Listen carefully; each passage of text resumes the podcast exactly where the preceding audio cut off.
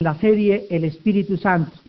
Y en esta mañana vamos a estudiar la actuación o la operación del Espíritu en los dos pactos, tanto en el Antiguo como en el Nuevo Testamento. En el Evangelio de San Mateo capítulo 26, versículo 27 y 28, dice la Biblia que tomando la copa y habiendo dado gracias, les dio diciendo, bebed de ella todos, porque esto es mi sangre del nuevo pacto. Esto es mi sangre del nuevo pacto, que por vosotros es derramada para remisión de los pecados. Si nosotros abrimos nuestra Biblia, y toda la Biblia están divididas de esta manera, antes de iniciar Mateo, tenemos lo que se llama el Antiguo Testamento y luego dice aquí una página, el Nuevo Testamento, y la primera página comienza con el Evangelio según San Mateo. Esta división que tenemos en la Biblia se debe a que entre el último libro del Antiguo Testamento, llamado Malaquías, y Mateo, pasaron en este periodo que se llama teológicamente intertestamentario 400 años. Repito, entre el Antiguo Testamento y el Evangelio de Mateo pasaron 400 años. En estos 400 años, en este periodo entre el Antiguo y el Nuevo, no hubo sacerdocio, no hubo adoración, eh, no hubo profetas. Cuando Jesucristo llega a Israel, 400 años después de que había estado el último profeta, se encuentra pues con un estado de desolación total, eh, una aridez total, una gente eh, endurecida y habían convertido el judaísmo en algo absolutamente tradicional y religioso. Para que nosotros comencemos a entender la conferencia en esta mañana, quiero poner énfasis en lo siguiente. El Nuevo Testamento no comienza en el Evangelio, Evangelio San Mateo. El Nuevo Testamento comienza en el libro de los Hechos. Cuando nosotros abrimos los cuatro Evangelios, estamos todavía en la época antiguo testamentaria. Jesucristo bajó al mundo y entró al mundo bajo la ley. Jesucristo cumplió la ley y cuando estaba celebrando la última cena, Jesucristo usó uno de los últimos símbolos del Antiguo Testamento y les dijo, esto es el vino, mi sangre. Todo el Antiguo Testamento fueron símbolos. Jesucristo usa uno de los últimos símbolos, el vino, esto es mi sangre. Todo el Antiguo Testamento fueron ilustraciones, fueron retratos de lo que sería el Nuevo Testamento. Muy bien. Tenemos que comprender la palabra testamento en primer lugar en esta mañana. Porque cuando nosotros en español hablamos de un testamento, estamos diciendo que alguien se murió y dejó un testamento, un documento notariado donde se especifican ciertas cláusulas para que el difunto le herede dinero a la persona a quien le heredó. Esto se llama el testamento. Entonces tú tienes el testamento de tu abuelo, de tu padre o de tu madre, sellado y notariado por alguien oficialmente, y vas a reclamarlo una vez que encuentras que te dejó una casa, que te dejó un coche, te pertenece legalmente establecido. La palabra testamento no se usaba en el original hebreo. La palabra testamento es la palabra hebrea pacto. Entonces, nosotros encontramos, por ejemplo, en inglés, the Old and the New Covenant. Así le llaman en inglés, que se traduce este, eh, de una forma acertada como pacto. Entonces, vamos a cambiar nuestra mentalidad en esta mañana y vamos a comenzar a oír que cuando digamos el Antiguo Testamento es el antiguo ¿qué? Pacto. El Nuevo Testamento es el nuevo pacto. Antes de la cruz de Cristo es todo el antiguo pacto. Hubo varios pactos, pero se considera el antiguo pacto bajo la ley. De Cristo a nuestros días se considera el nuevo pacto que Jesús en el pasaje que acabamos de leer, dice en Mateo 26, versículo 27, habiendo dado gracias, bebió la copa y les dijo, estableciendo las bases del nuevo pacto. Esta es mi sangre. La sangre de Cristo derramada en la cruz del Calvario es la base, el fundamento del nuevo pacto, del Nuevo Testamento. No fue hasta que la sangre de Cristo fue derramada que se inició el nuevo pacto. Entonces Jesús está tomando aquí la víspera de su crucifixión, el vino y el pan, y les está diciendo a los discípulos que Él está representando, está haciendo uno de los últimos simbolismos del Antiguo Testamento. Este vino representa mi sangre. Y a continuación les explica el propósito principal, derramada para remisión de los pecados. Si tú eres estudiante de la Biblia, va a ser muy importante que en esta mañana entiendas la diferencia entre el Antiguo y el Nuevo Testamento. Les voy a dar las bases elementales de esta diferenciación para que de aquí en adelante comiences ya a entender un poco mejor la palabra de Dios cuando tú la leas y te enfrentes con frases como no estamos bajo la ley y sepas exactamente lo que significa no estar bajo la ley. En el Antiguo Testamento, Dios le dio a Israel y estableció en Israel un sistema que se llamó el sacerdocio levítico. Los sacerdotes en el Antiguo Testamento, bajo el Antiguo Pacto, eran representantes de Dios, eran mediadores y representaban a la gente cuando se acercaban a Dios o se ponían entre Dios y los hombres, como en el caso de Moisés, que fue un mediador al ponerse entre Dios y los hombres para que Dios no destruyera a la nación en el desierto.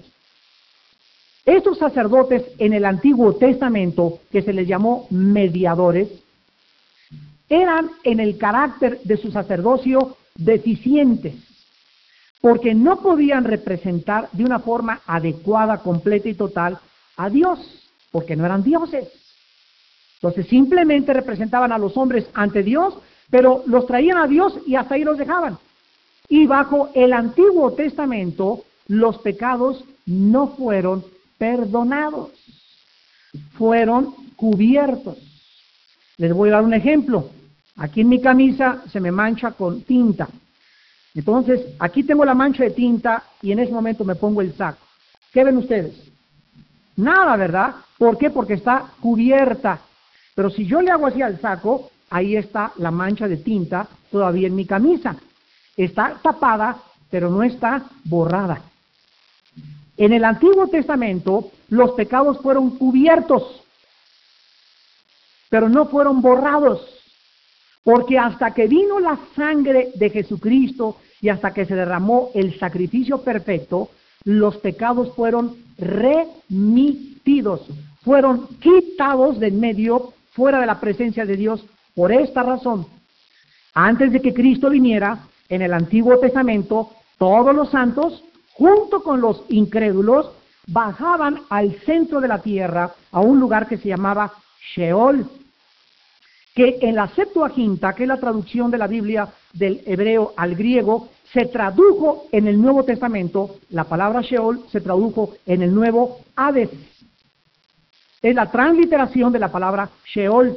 En el Antiguo Testamento, los santos y los malos, los buenos y los malos, bajaban al centro de la tierra, al Sheol. Cristo nos abre más las cortinas y nos permite asomarnos a lo que había allá abajo en el Antiguo Testamento, donde no encontramos esta revelación en el Antiguo Testamento. Y Cristo nos enseña que en ese lugar llamado el Sheol habían dos divisiones separadas por una grande diferencia, por una grande barda o un grande abismo. Y una división, abajo en el Sheol estaban los malos en un lugar llamado el Gena en griego, que se tradujo infierno. Y en este lado de aquí estaban los santos en un lugar que se llamaba el paraíso, que significa en el griego lugar de descanso, o también se le llama el seno de Abraham. Entonces, como los pecados habían sido cubiertos solamente o les había sido imputado o puesto en su cuenta la justificación por la fe, Cristo cuando muere baja al centro de la tierra, Mateo 12, tal como Jonás estuvo en el centro de la tierra tres días y tres noches, es necesario que el Hijo del Hombre esté en el centro de la tierra tres días y tres noches. En el libro de los Hechos se nos dice que el Hijo descendió al Hades y Dios no dejó que su, que su cuerpo diera corrupción en el Hades.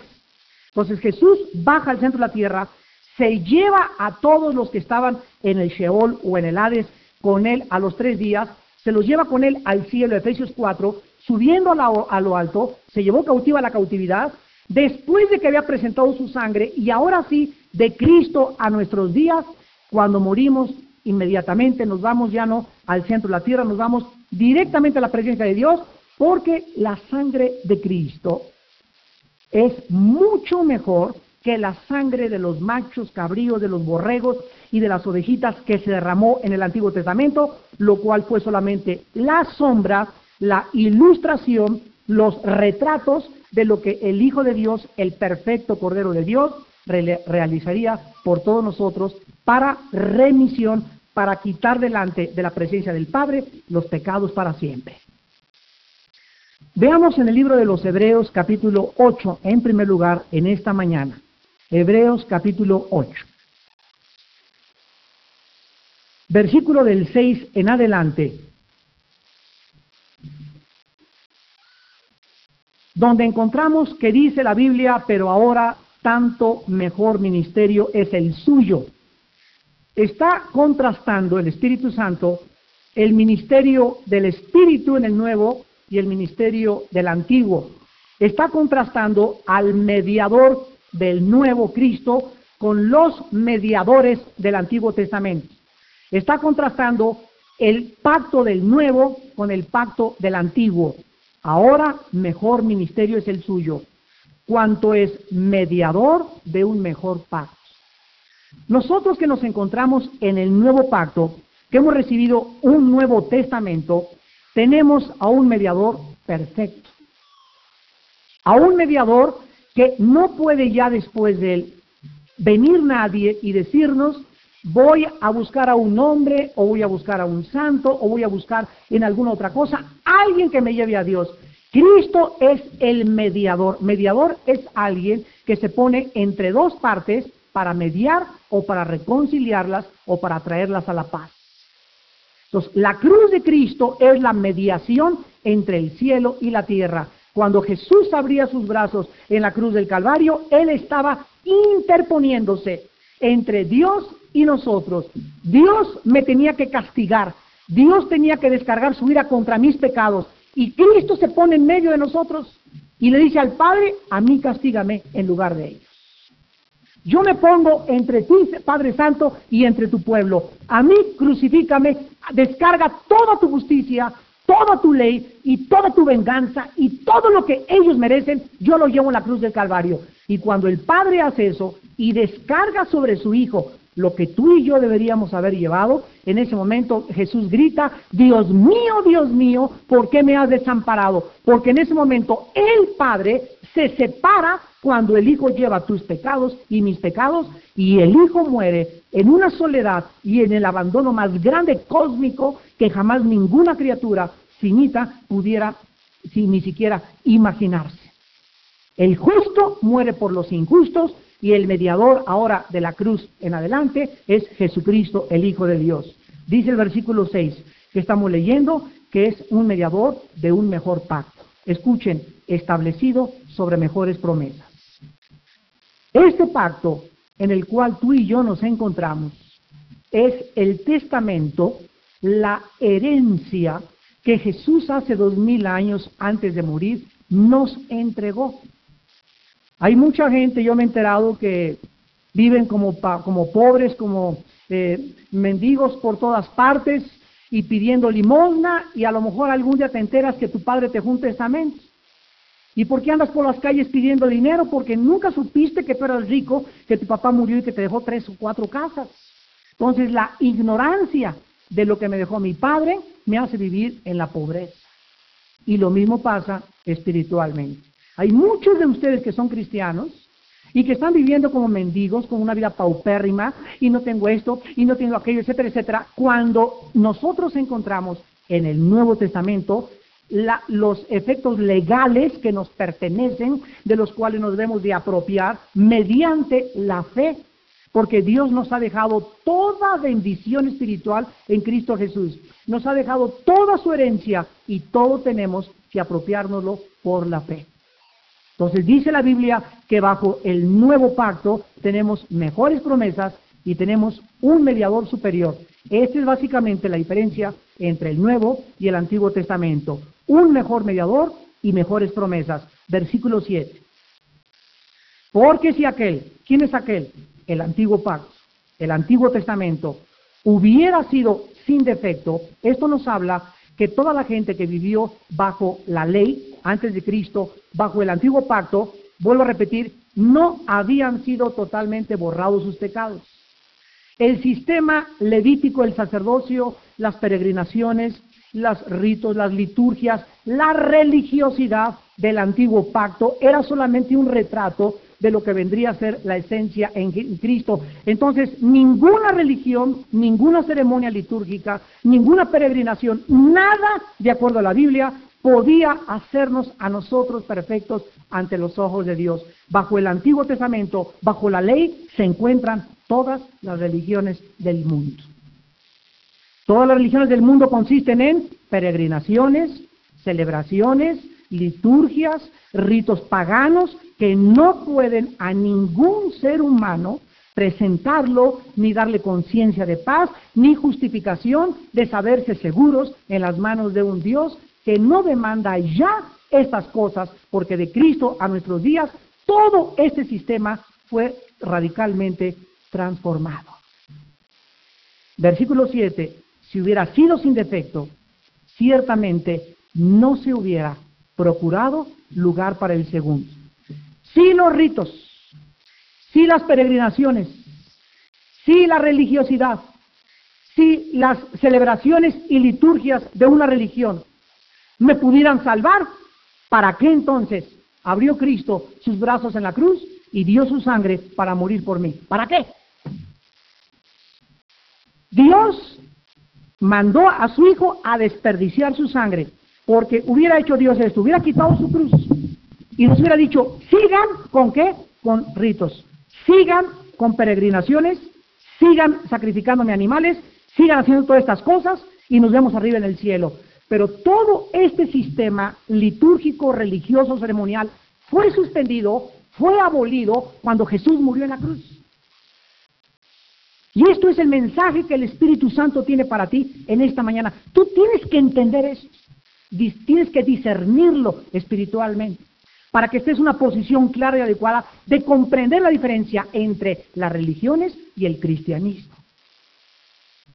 En la cruz del Calvario ya no hay ninguna otra cosa, porque si el Antiguo Testamento hubiera sido sin defecto, si bajo la religión, si bajo los ritos, si bajo el paganismo pudiéramos presentarnos ante Dios, dice el versículo 7, no se hubiera procurado lugar para el segundo. Pero resulta que viene Jesucristo, celebra la última cena en la víspera de su muerte y les dice a los discípulos, mi sangre que voy a derramar mañana a las 3 de la tarde en el monte Gólgota es lo que ratifica y el sello y la firma de que ustedes se encuentran ahora bajo una nueva dispensación, bajo una nueva economía, bajo una nueva administración, bajo una nueva era, la era del ministerio del Espíritu de Dios. Dios desde el cielo envió una señal física aquí abajo en la tierra que se iniciaba una nueva era. El velo del templo se rasgó a la mitad, no de abajo hacia arriba, de arriba hacia abajo. De abajo hacia arriba lo hubiera roto el hombre, de arriba hacia abajo lo, rompió Dios. Se rompía de arriba hacia abajo porque era Dios quien rompía y rasgaba el antiguo pacto. ¿Qué implicaba que el velo del templo se rasgó cuando Jesús gritó en tus manos, encomiendo mi espíritu? Bueno, el velo en el Antiguo Testamento era lo que separaba el lugar santo, un cuarto que se llama el lugar santo, del lugar santísimo. Y ese velo representa, de acuerdo al libro de Hebreos, la carne de Cristo, su vida, su naturaleza humana. Cuando Jesús es crucificado, ¿qué es lo que es crucificado? Porque Dios no puede morir. Ni el Espíritu se le puede crucificar. Cristo era 100% hombre, 100% Dios. Lo que muere en la cruz del Calvario es Jesús, no el Cristo. A ver, levanten ahora sí la antena parabólica. Cuando el Espíritu entró en la Virgen María, entró el Cristo, el que ya existía antes. En Juan 8:58 Jesús le dijo a los fariseos, antes que Abraham fuese, Yahweh soy. Y cuando oyeron los fariseos que el Cristo se decía a sí mismo que él era Yahweh, o sea, yo soy, tomaron piedras y lo querían matar por blasfemia. ¿Cómo pudiese hombre decir que era Yahweh? Es que cuando María fue cubierta por el Espíritu Santo y engendró a Jesús, porque antes no se llamaba Jesús, ella, eh, eh, la palabra Joshua, que es este Josué en el Antiguo Testamento, es la que se le puso por significa Salvador. Entonces, cuando el Espíritu entra en María, María da a luz a un niño físicamente, al niño, a la carne del niño, a la personalidad del niño, se le pone Jesús, pero él era el Cristo antes de que él viniera al mundo, porque él había sido, de acuerdo a Apocalipsis 13, el Cordero inmolado desde antes de la fundación del mundo. Entonces Jesús camina en la tierra, Jesús el Salvador, Jesús el Salvador. Y el que muere en la cruz no es el Cristo, el que muere en la cruz es Jesús, porque es la sangre física, la sangre de la carne de Jesús, el hombre, lo que expía nuestros pecados. Cristo, después de que resucita, dice el libro de los Hechos, se le hace Cristo y Señor ya después de la resurrección. Entonces, esto es importantísimo que lo entendamos para poder separar, ¿verdad? Cristo era 100% hombre, 100% Dios, y en la cruz del Calvario tenía que representarnos, el mediador perfecto tenía que representar a Dios y a los hombres en el Antiguo Testamento no eran dioses, representaban solo a los hombres, por lo que el Mesías, el Cordero de Dios, tenía que en la cruz ser Dios y ser hombre, porque fue a Dios a quien ofendimos y Él nos tenía que perdonar. Cuando Jesús dijo, perdónalos porque no saben lo que hacen, solo Dios puede perdonar pecados. Dice la Biblia entonces en Hebreos 8:7 que si el antiguo pacto, el antiguo régimen, la antigua época en la que vivía el judaísmo hubiera sido perfecto, no hubiera tenido caso procurar un nuevo pacto. Hubiera sido absolutamente un desperdicio. Ahora bien, muchos cristianos luchan con preguntas como estas. Si no estamos bajo la ley, ¿de qué me sirve leer el Antiguo Testamento? Si no estoy bajo la ley, ya no hay nada en la ley que se pueda aplicar de mí. Pero es que no se tiene una adecuada conceptualización, no se tiene de una forma clara una enseñanza de qué es la ley. Y quiero que en esta mañana apunten ustedes lo siguiente, la ley se dividía en tres secciones. Cuando Dios le dio a Israel la ley, es como cuando hablamos nosotros, el Código Penal tiene 80 o 90 fracciones, etcétera, etcétera. Cuando hablamos de la Constitución, tiene muchas cláusulas, tiene muchos artículos. La ley es como la Biblia. La Biblia es un libro de 66 partes compuestas. Entonces, la ley se componía de tres partes. La ley moral, la ley ceremonial y la ley civil. Dios le da a Israel tres leyes, que las tres en conjunto se dice la ley. En primer lugar, la ley moral, los diez mandamientos, contemplados en el libro del Éxodo. Vean ustedes cómo Dios trata con, las tres, con los tres componentes del ser humano. La ley moral expresaba a través de los diez mandamientos la santidad de Dios. La ley moral expresaba a los seres humanos el carácter perfecto de Dios. La ley moral, los diez mandamientos, nos revelaba a los seres humanos cuán pecadores, miserables somos ante los ojos de un Dios santo que al darnos la ley moral descubrimos que no hay nadie que haya cumplido los diez mandamientos. Nadie los ha cumplido más que Jesucristo. Nadie, ni Moisés, ni Josué, ni la Madre Teresa. Nadie, nadie ha cumplido los diez mandamientos ni los cumplirá. El perfecto hombre, Jesús, fue el que los cumplió. La ley moral. Número dos, la ley ceremonial. La ley ceremonial les enseñaba a los israelitas cómo acercarse a un Dios santo a través de un sistema de sacerdocio. La ley, la ley ceremonial se encuentra en el libro de Levítico. Sacrificios, ofrendas, oblaciones, peregrinaciones, etcétera, etcétera. Todas estas cosas nos hablaban del sacrificio perfecto de Jesucristo. El ceremonialismo, la liturgia, no puedes entrar, una mujer con, menstruación no podía entrar al campamento, tenía que salirse, tenía que ser lavada, tenía que ser purificada, los varones tenían que ser circuncidados antes de tomar la Pascua, la Pascua, las celebraciones, fiestas, todo esto era ceremonialismo. Número tres, la ley civil. La ley civil les enseñaba cómo gobernarse civilmente. En otras palabras, en el Antiguo Testamento había tres personas que representaban las tres leyes. Los reyes, el gobierno civil. Los profetas, la ley ceremonial. Y los sacerdotes, perdón, los profetas, la ley moral. Y los sacerdotes, la ley ceremonial. Profetas, reyes y sacerdotes, representando la ley civil, la ley moral, la ley ceremonial. En el Nuevo Testamento nos encontramos con que todos nosotros los cristianos somos reyes, somos profetas y somos sacerdotes en Cristo Jesús. Estos tres oficios, estas tres leyes en el Antiguo Testamento son cumplidas por Cristo y cuando Jesucristo muere en la cruz del Calvario, las leyes que quedan abolidas, obsoletas bajo el nuevo pacto, de esas tres son dos nada más.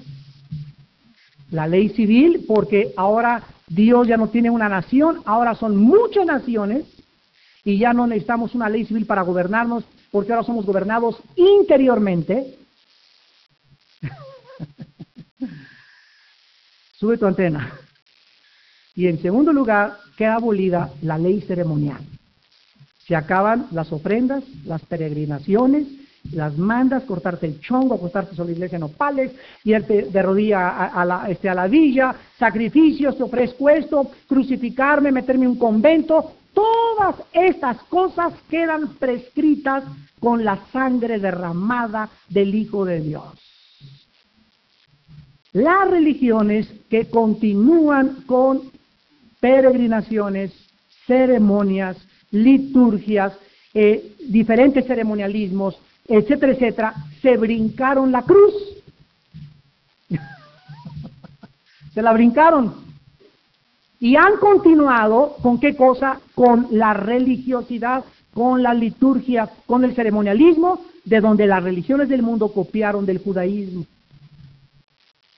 Entonces, para las religiones, Cristo no murió una vez para siempre, para que para ellos no necesitan mediadores y hacen mediador a una persona y le, oran a un santo y le oran a una virgen, etcétera, etcétera. Están buscando la forma de que de acercarse a Dios cuando la Biblia nos revela y nos abre los ojos de que ya puedo acercarme sin nadie a Dios.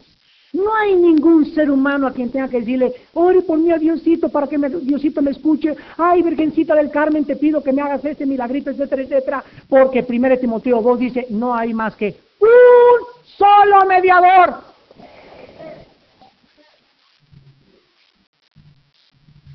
Desde hace dos mil años ya no hay ningún ser humano, ya no hay sacerdotes, ya no hay santos, ya no hay nadie, hay un solo mediador alguien que se interpone entre Dios y yo. Uno solo, no hay dos, no hay tres. Y ese solo es el único digno porque dio su sangre, el único redentor, y se llama Jesucristo.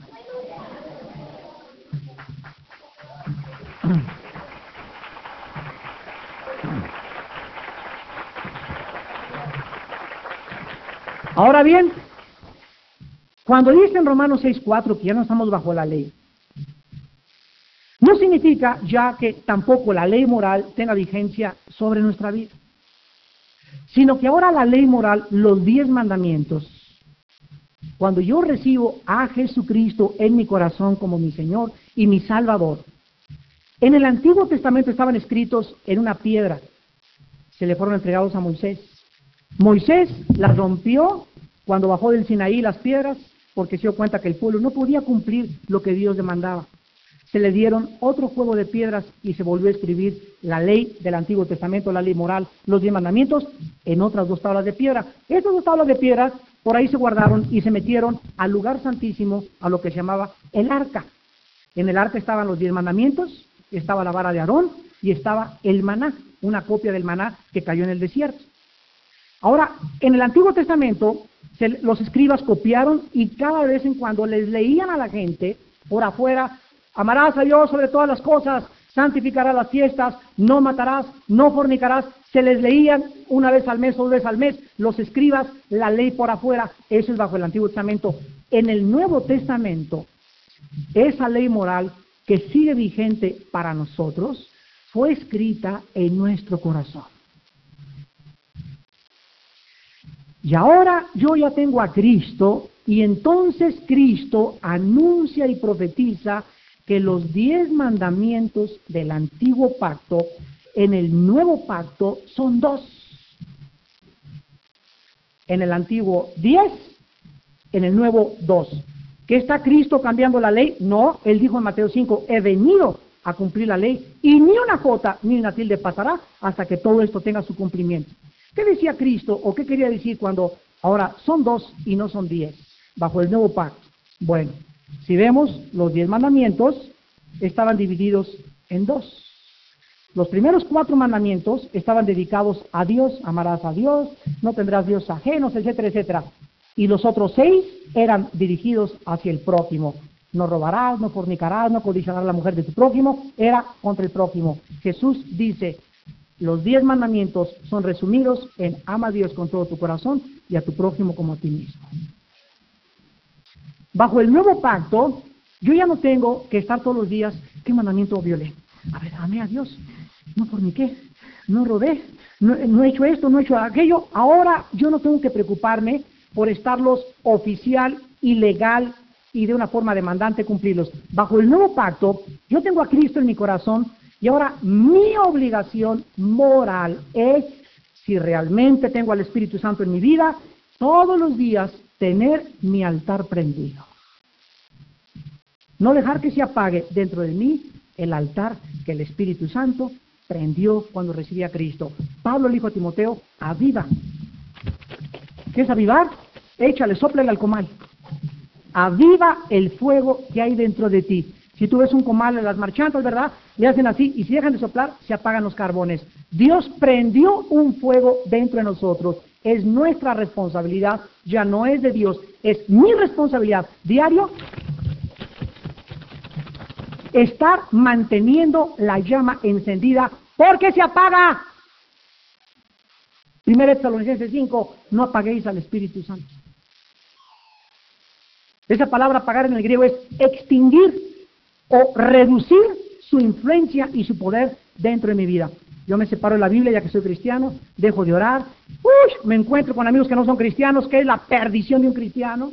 Ay, esos amigos que no son cristianos, amigos que, no son cristianos, que comienzas a salir con ellos, comienzan a chuparte y a jalarte y a imponerte sus ideas, a imponerte sus ideologías, a imponerte sus tradiciones y a imponerte sus costumbres y acaba siendo seducido por los poderes de las tinieblas y dentro de mí se comienza a extinguir el fuego del Espíritu Santo y caigo, ya estoy diciendo groserías y caigo, ya estoy fumando otra vez y caigo otra vez en la fornicación y ya estoy viendo películas no aplas. ¿Por qué? Porque dentro de mí no hay un poder para resistir el pecado. El poder viene de adentro hacia afuera, no de afuera hacia adentro. En el Nuevo Testamento yo tengo que mantener mi comunión diaria con Dios, mantener el fuego, diario, Señor. Aquí estoy, Padre, lávame de esos pecados, pensamientos que tú con tu sangre. todos los días aplico la sangre, todos los días la aplico en la mañana, en la tarde, las veces que peque con pensamiento, con obra. Mantener dentro de mí mi santidad, mantener el fuego prendido. Y si yo tengo esta relación con Dios bajo el Nuevo Testamento todos los días, amo a mi prójimo, cumplo los otros seis mandamientos, porque no voy a transar a nadie, no voy a robar a nadie, no voy a verle la esposa a un amigo mío, no voy a querer las cosas que mi, que mi hermano tiene. ¿Por qué? Porque el amor de Dios, mi comunión con Él, me hacen ver a mi prójimo realmente como parte de mi persona. En la Biblia no se puede divorciar la relación con Dios vertical con la relación horizontal con los hombres. No se puede divorciar en la Biblia. El que ama a Dios lo comprueba aquí abajo no teniendo rencor contra nadie. El que ama a Dios con todo su corazón y con toda su alma no tiene amargura contra nadie aquí abajo en la tierra. Perdona 70 veces 10. ¿Por qué? Porque está recibiendo diario el poder sobrenatural de perdonar. Yo no puedo perdonar si no estoy conectado con Dios, porque el perdonar es algo sobrenatural.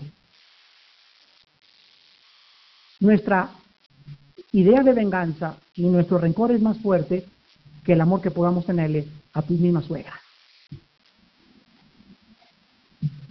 Yo no puedo decir, soy cristiano, Señor, soy tu hijo, y tener algo contra alguien. No puedo.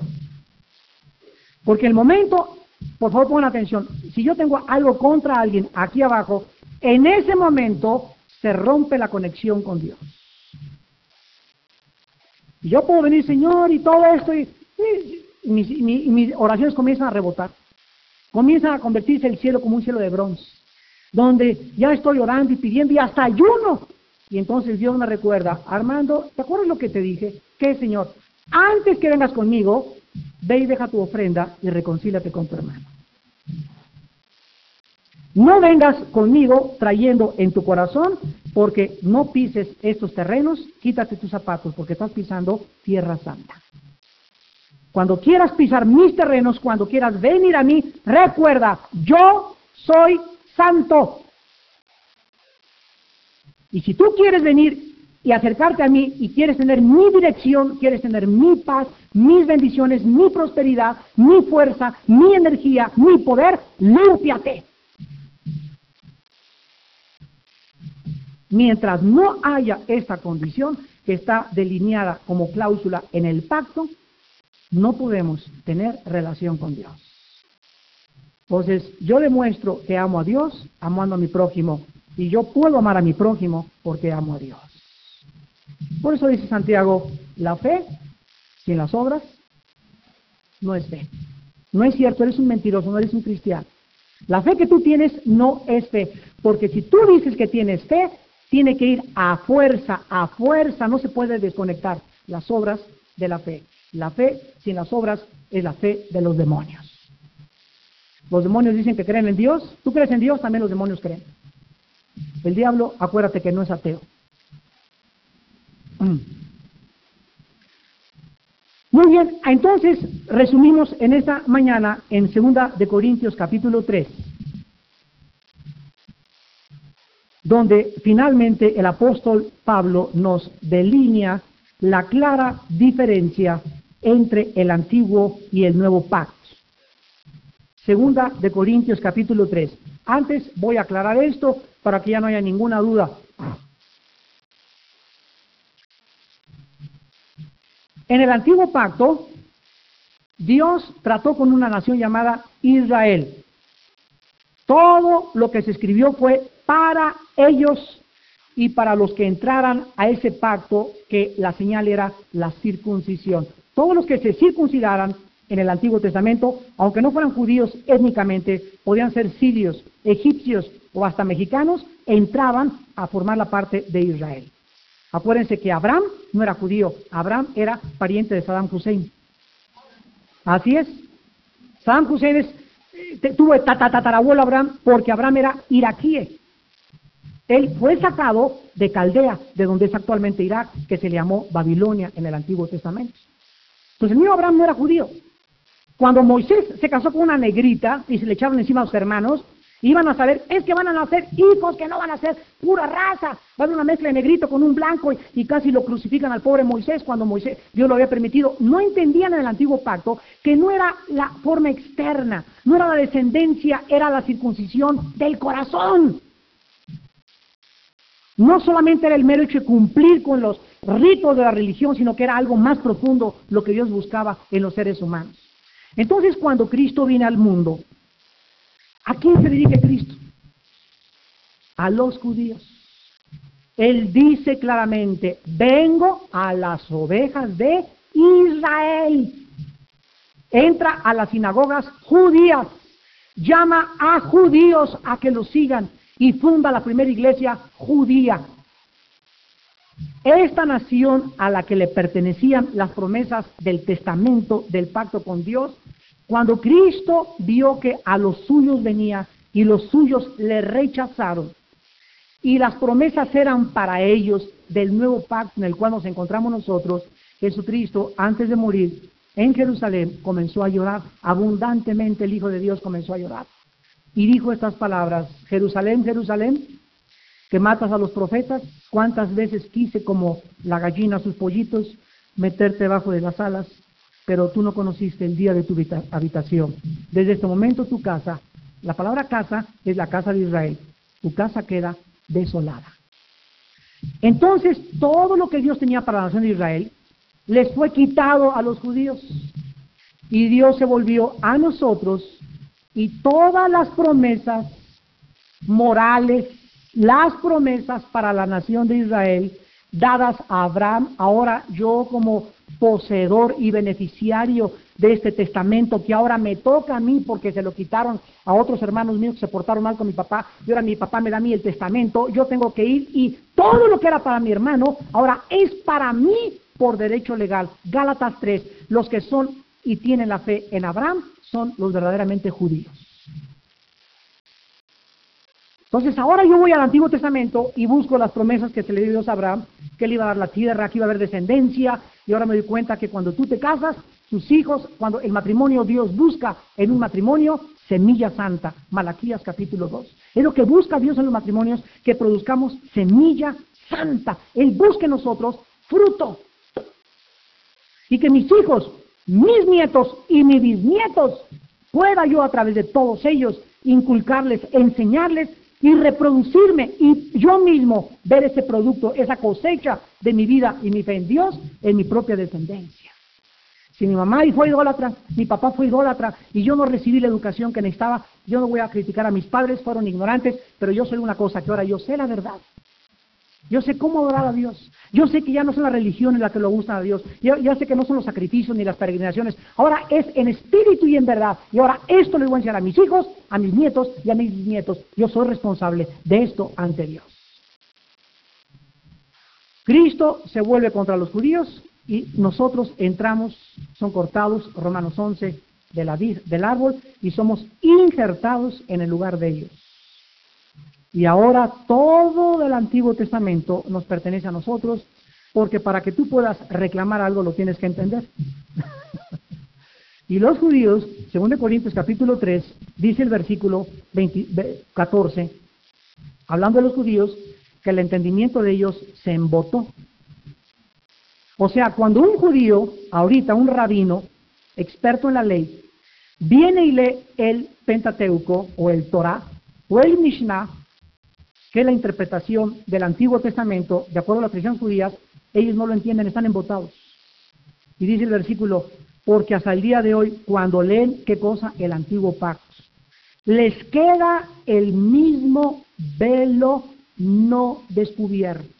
Cualquier persona que no haya recibido al Espíritu Santo, ni haya creído que Jesús es el Mesías, cuando viene a la Biblia, llámese judío, católico o como le quieras llamar, no puede entender, están embotados y les enseñas, hay un solo mediador y lo están viendo en todas las Biblias y no lo entienden.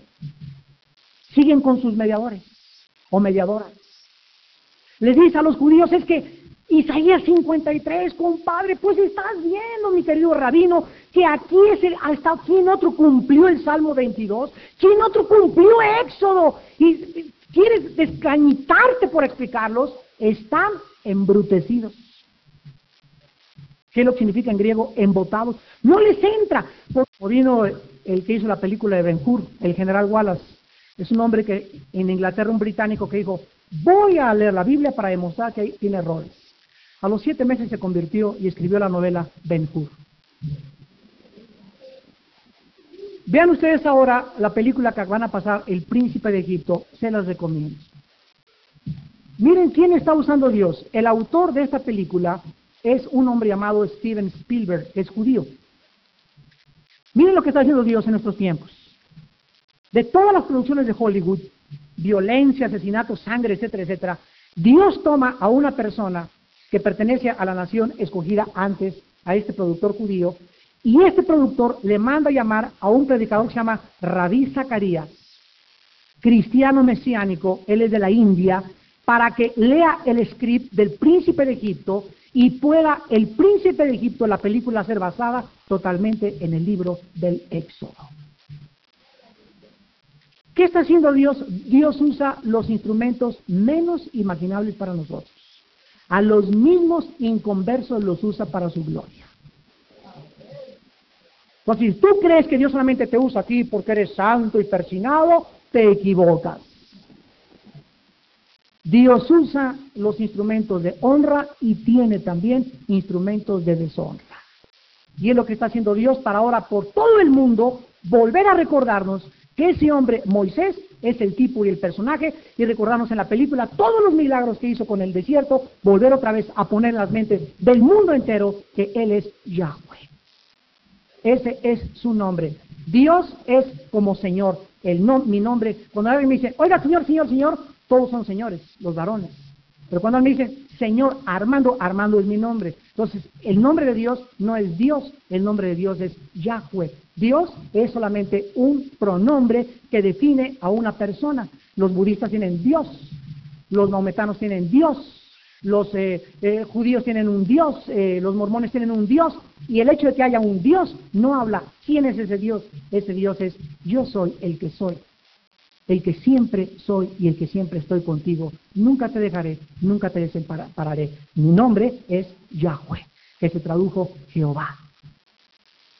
Dice en 2 Corintios 3 que cuando se conviertan el velo se quita.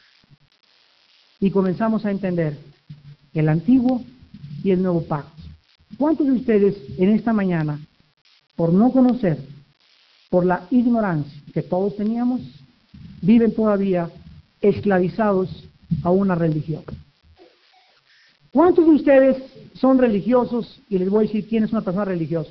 Una persona religiosa es la que de, dentro hacia afuera, sea por afuera, cumple miércoles de ceniza, va el domingo a la iglesia, celebra la Navidad, da dinero a los pobres, etcétera, etcétera. Por afuera pretende, todo el mundo sabe qué buen religioso es don Juanito. Pero por dentro, don Juanito está podrido. Híjole, es un viejo lascivioso. Doña Panchita, que tiene hasta sus monjitas y hasta hace galletas en los monasterios, tiene un odio contra su exmarido. Esta es la persona religiosa, la que por afuera pretende y cumple ante los ojos de los hombres para ser aceptada por la sociedad. Pero Dios, el Dios omnipotente, ve lo que tenemos dentro. Ve nuestro corazón. Y Él sabe, y Él te puede decir en esta mañana, tú me amas de labios para afuera, pero aquí adentro tu corazón no está conmigo. No estás enamorado de mí, no me sirves, no amas estar conmigo en la palabra, no te limpias, tienes rencor, tienes odio, eres irritable, eres un celoso de primera, eres una celosa de primera, pero llegas a la iglesia y pones cara, cara de la Madre Teresa. Ante tus amigos en Navidad, ahí en la oficina, ¿verdad? Pones cara de San Martín de Porres.